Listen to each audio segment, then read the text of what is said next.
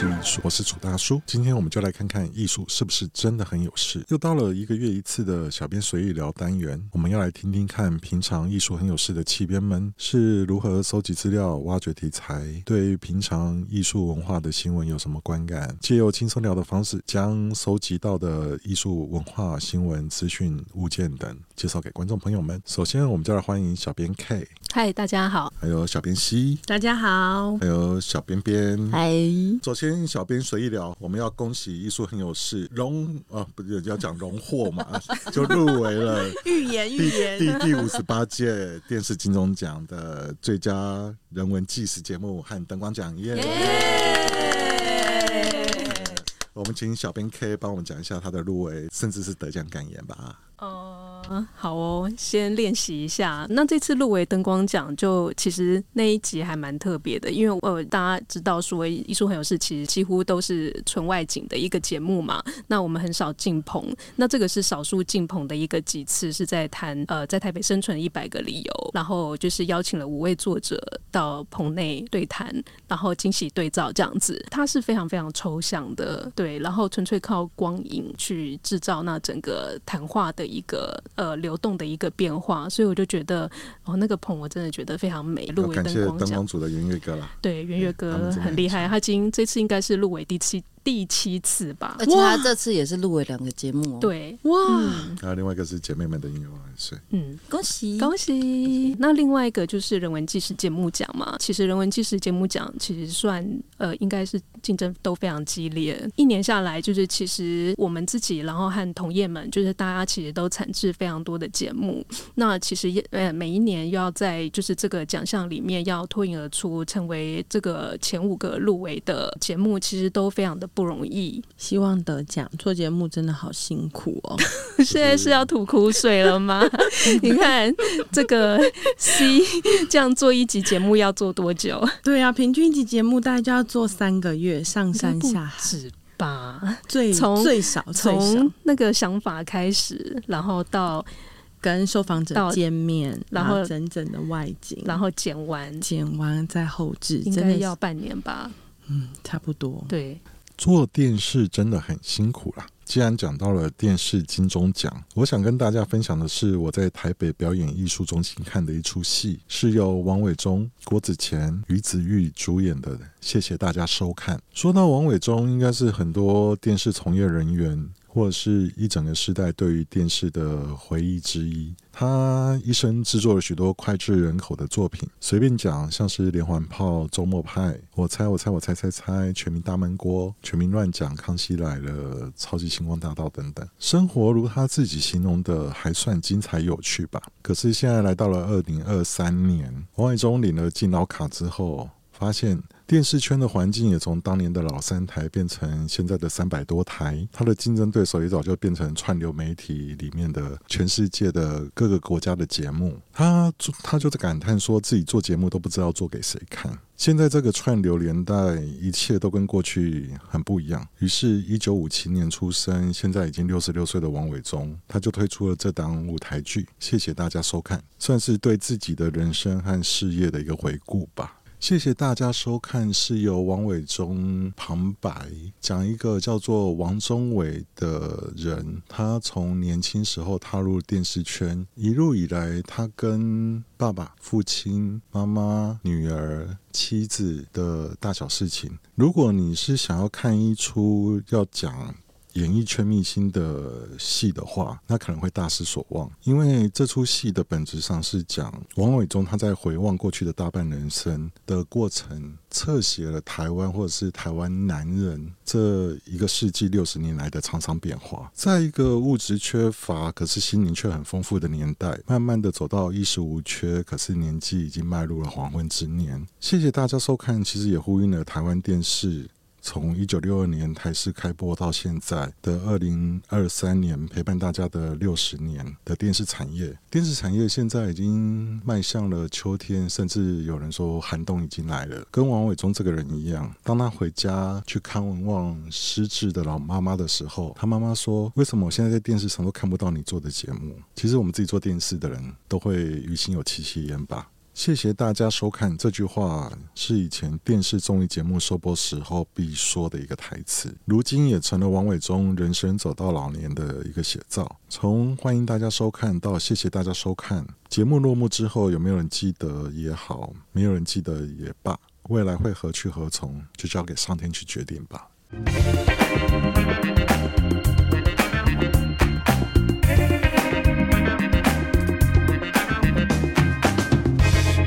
接下来我们要讨论的是最近台湾流行音乐圈发生的，算是一个新闻吧，就是热狗楼下的房客 MV 跟朱德庸的版权之争。哎、我应该先讲一下这个新闻发生什么事。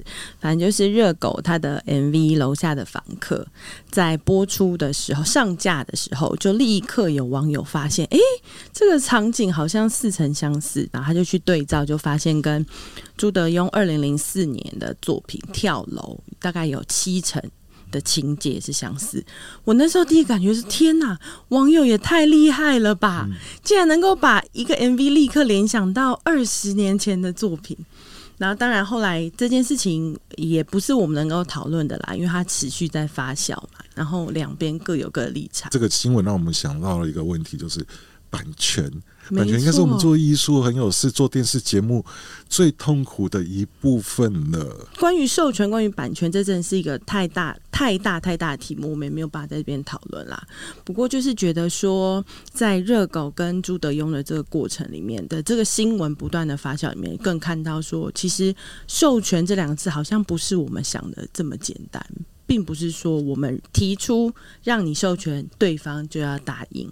如果两方有这样共识，我相信今天的新闻也不会被延上至此。其实任何创作都需要版权啊，这个保护版权、保护著作权，这是我们公共电视该做的，对基本的，我们会会认真去执行。可是你们知道历史上第一个主张版权是从什么时候开始吗？其实我们现在讲的版权，它最早的概念是一七零九年。英国安妮女王所颁布的《安妮法案》，这个《安妮法案》是在一七一零年四月正式执行，也是世界上第一部关于著作权的法案。当初会制定《安妮法案》是十五世纪印刷术发明后，到了十七、十八世纪，许多创作者的所得利益都被书商、出版社拿走。于是，在一七零九年，英国国会就颁布这一套《安妮法案》，也是世界上第一部保护作者权益的法案，所有文学啊、戏剧、音乐或艺术作品，只要首先在英国出版或是英国国民的创作，都可以受到法案的保护。当时对于版权的使用的规定非常严格，只允许为科学研究或个人学习目的才能使用文字、音乐、绘画或雕塑等艺术品。如果你是为了个人娱乐目的而没有经过作者同意，这就叫做侵权。从此我们就有了所谓的著作权法、出版权法、版权这个概念。这是从十七世、十八世纪开始的。安妮皇后走的很前面呢。刚才我们聊到热狗跟朱德庸的关于版权这件事的一些官司，其实，在二零二三年的八月，美国法院他就判定 AI 创作不能拥有版权。为什么？因为 AI 创作不是人。其实这条法案正确的说法是一位电脑科学家叫史蒂芬·塞勒，在二零一八年起开始为他的一套电脑系统申请版权注册，因为他其中有一件视觉艺术的作品。史蒂芬·塞勒声称这个作品是 AI 的系统创作，没有任何人类的资料，意思就是 AI 是那一件作品的创作者。而塞勒本人是这件作品的所有权人，但是美国著作权局二零二一年否定了这项申请，并主张人类作者身份的创作品才能够受到版权保护。显然，随着艺术家将 AI 视为工具之一，我们可能也要开始去面对版权领域的一个未知的。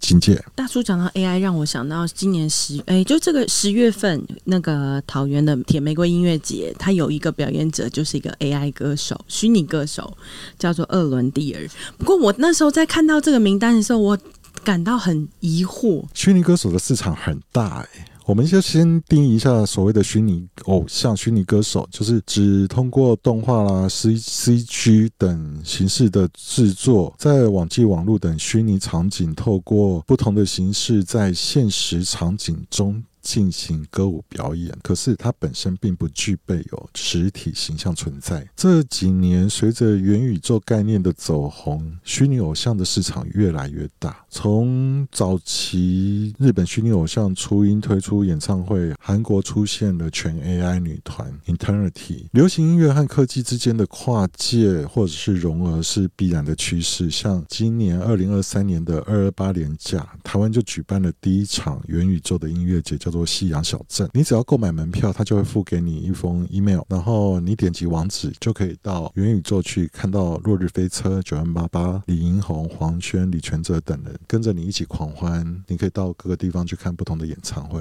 的一个音乐小镇，感觉很好玩呢。对啊，一张票就可以看所有的表演，而且那些表演者他们不会累。虚拟歌手是只有你想象不到，没有他做不到。这句话讲得真好哎！关于 AI 这个议题，大家可以在二零二三年的九月九号到二零二四年的一月二十八号去中泰美术馆，有一场未来的生命、未来的你、数位机械和赛博格展览。在人工智慧越来越普及的年代，我们的演算法也其实也影响了生命、地球和人类的样貌。人和科技之间是要学习共处，还是要互相抵抗？我们都要思考生命的本质是什么。机器人会梦见电子羊吗？其实我们现在已经来到了科幻小说家写的那个未来世界了。当有一天 AI 人工智慧越来越接近人类的思考，也拥有了喜怒哀乐。我们要如何定义人类？或许这也是未来现代艺术所会关注的题材和内容吧。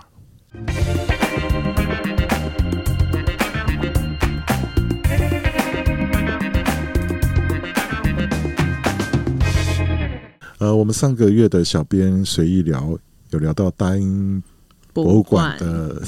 画作失窃案，对，现在呢，有人把失窃的东西直接送回来，哎，这个是在梵谷在发生在荷兰的事情。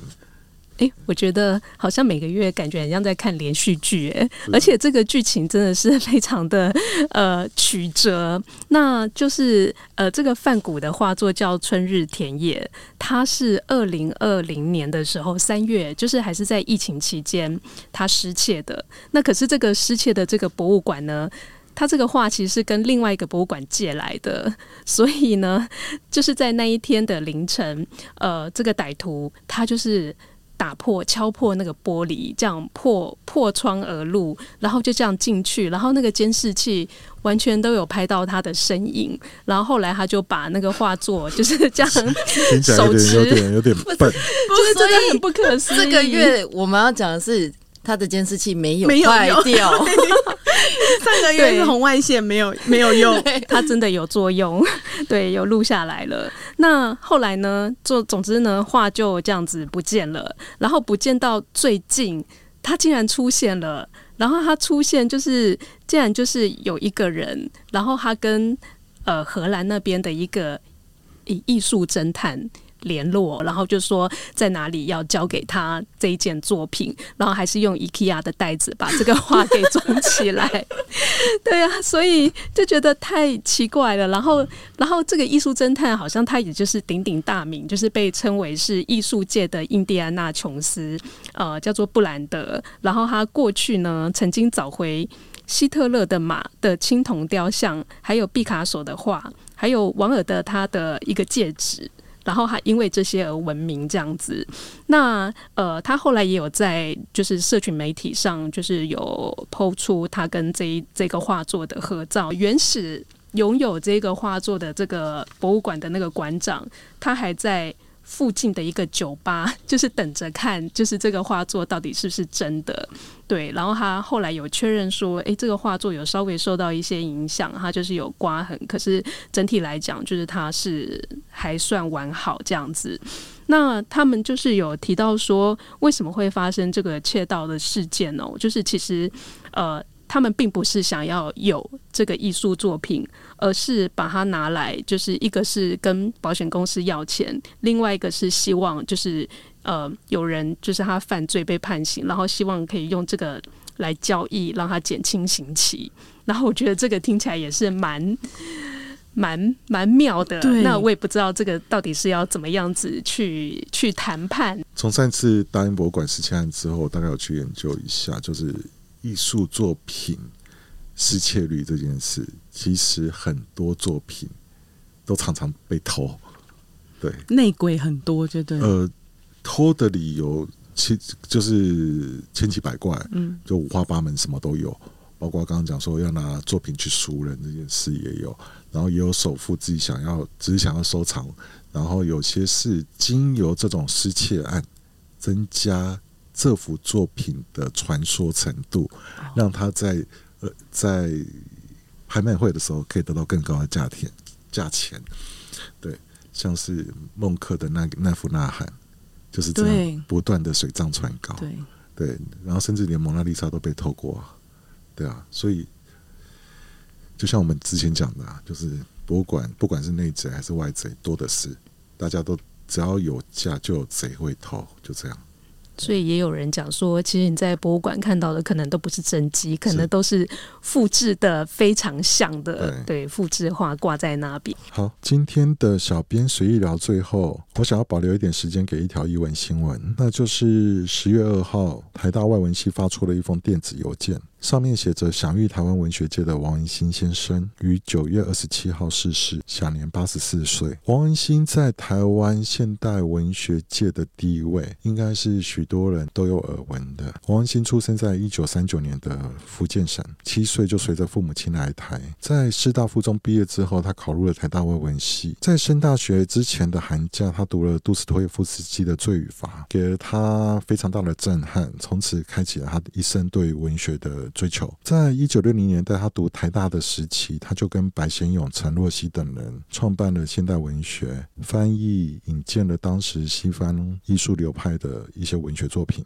进入台湾。一九七三年，王兴出版了他写了七年的作品，叫做《家变》。《家变》的出版在当时引起非常大的争议，喜欢这本书的人奉他为文学的瑰宝，讨厌他的人把家变骂成是一只洪水猛兽。在这之后，王文兴利用了二十四年的时光，写了一本实验性更强的作品，叫做《被海的人》。王文兴很多人都知道他在文学台湾文学史上的地位跟成就，也听说过他一天只创造三十个字的慢写风格。其实王文兴的名字就是代表表了台湾文学的一个时代，有机会大家可以去找找他的书来看看。希望大家喜欢今天的小编随意聊，欢迎大家按赞、留言、分享，当然要订阅我们的艺术真的很有事，也不吝给我们批评和指教。艺术真的很有事，我们下次见，拜拜，拜拜。